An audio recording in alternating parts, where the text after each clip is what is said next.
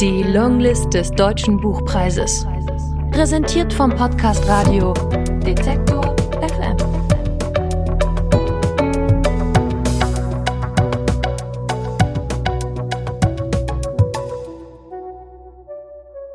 Aus Theresia Enzensberger. Auf See. Gelesen von der Autorin. Auf See. Future Simple. Jada. Die See war ruhig und schwarz. Mein Vater mochte es nicht, wenn ich an Deck ging, aber die erste Morgenstunde gehörte mir. Ich sollte meditieren, stattdessen setzte ich mich auf das Dach meines Schlafquartiers in eine Mulde, schaute über die Seestadt hinaus aufs Meer und dachte über die Zukunft, oder besser gesagt über die Wahrscheinlichkeit ihres Ausbleibens nach. Ich betrachtete die Algen, die in der Mulde wuchsen und sich an den Fugen entlang ausbreiteten. Winziges, sternförmiges Grün auf der gräulichen Oberfläche, ein unmerkliches, aber mächtiges Streben nach außen, nach oben. In der Ferne arbeitete der immer gleiche Rhythmus der Windräder, die wie starre Palmen am Horizont standen. In jeder Himmelsrichtung erhoben sie sich über dem Meer. Dazwischen unsere Siedlung, hermetische Waben, wellenförmiges Fieberglas, das einmal weiß geglänzt hatte und durch dessen schmutziges Grau sich jetzt feine Risse zogen. An manchen Stellen hatte die Reparatur größere Sprünge helle, gummiartige Flecken hinterlassen. Die Außenbereiche, die anfangs noch begrünt worden waren, lagen verwaist, braun und grau gescheckt. Die Leinen und Netze der Algenfarmen auf der Westseite waren kaum noch zu sehen, Blaualgen wucherten direkt unter der Wasseroberfläche und formten ein monströses, ausuferndes Gebilde, einen giftigen Schatten, von dem ich nicht wusste, ob er nun mahnte, drohte oder einfach nur wartete. Mein Vater sagte immer, die Algenfarm könne uns als Erinnerung dienen. Jedes Projekt könne scheitern, das sei noch lange kein Grund zum Aufhören, im Gegenteil, ein Scheitern sei immer auch ein Neuanfang. Seit ich denken konnte, sprach mein Vater so in großen Deklarationen, die er wie Mantras wiederholte. Als wir vor zehn Jahren hierher gezogen waren, hatte ich mein Bestes getan, mich anzupassen. Ich hatte mich bemüht, die Insel als meine Heimat zu verstehen, aber Projekte eignen sich nicht besonders gut als Zuhause. Am Anfang war wenigstens noch etwas los gewesen, die Seestadt war damals ein parametrischer Bienenstock, voll von Leuten mit Ideen, die ständig irgendwas verbesserten, reparierten und anpassten. Die Insel kam mir vor wie ein großer Abenteuerspielplatz, die weißen Flächen unserer Behausungen glänzten in der Sonne, und wenn die Leute Fragen hatten, wusste mein Vater, was zu tun war. Ich war gerade einmal sieben Jahre alt, deswegen verstand ich nicht genau, was hier eigentlich passierte. Ich wusste nur, dass mein Vater, dieser aufrechte und anständige Mann, uns noch rechtzeitig gerettet hatte, ehe das deutsche Festland im Chaos versunken war. Sicher waren wir hier, mit unserem Intranet, unserem Wellenbrecher, der uns vor Eindringlingen schützte, und den Windfarmen, die verlässlich Strom für uns produzierten.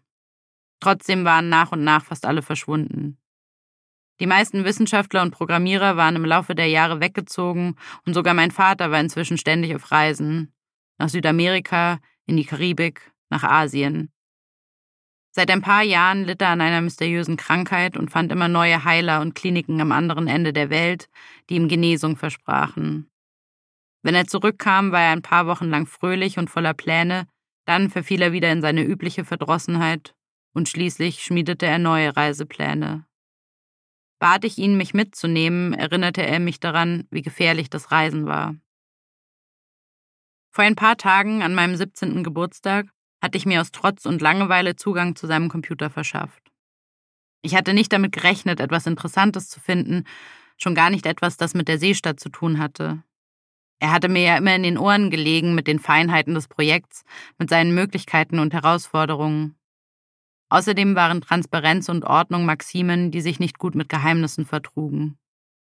Letztendlich war es auch gar kein Geheimnis, dass ich im Dateiordner mit dem unscheinbaren Titel MISC gefunden hatte, lediglich tausende Seiten voll von Zeichnungen, Plänen und Konzepten. Es waren Zukunftspläne aus der Vergangenheit, die weit über das hinausgingen, was ich über die Ambitionen der Gründer wusste.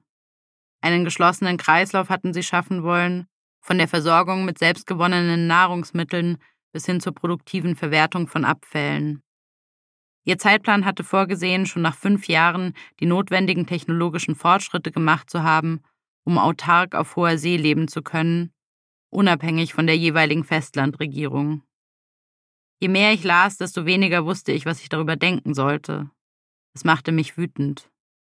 Statt diesen großen Visionen zu folgen, dümpelten wir immer noch vor der Küste herum, ernährten uns durch teure Lieferungen vom Festland und warteten auf Tag X. Den Ordner hatte ich an diesem Tag schnell geschlossen und mir die Dokumente auf eine altmodische Festplatte geladen. Seitdem lagen sie sicher versteckt in meiner Tamponschachtel, dem einzigen Ort, an dem weder mein Vater noch mein Therapeut jemals nachschauen würden. Das Putzpersonal war eigentlich dazu verpflichtet, alle ungewöhnlichen Funde zu melden, aber ich hatte schon in der Vergangenheit bemerkt, dass sich die Menschen vom Mitarbeiterschiff nicht besonders intensiv für unsere Belange interessierten. Wahrscheinlich war das nicht unklug. Als ich ungefähr elf Jahre alt war, hatte ich mich mit einem Mädchen in meinem Alter angefreundet. Anka war die Tochter einer Reinigungskraft vom Mitarbeiterschiff. Ihre Mutter nahm sie öfter zur Arbeit mit und ließ sie mit mir auf Deck spielen. Obwohl wir keine Sprache gemein hatten, wurden mir die Momente zwischen Unterricht und Revision, in denen wir bäuchlings auf den Floßenden lagen und ins Wasser starrten oder Algen von den Seiten pflückten, die wichtigsten des Tages.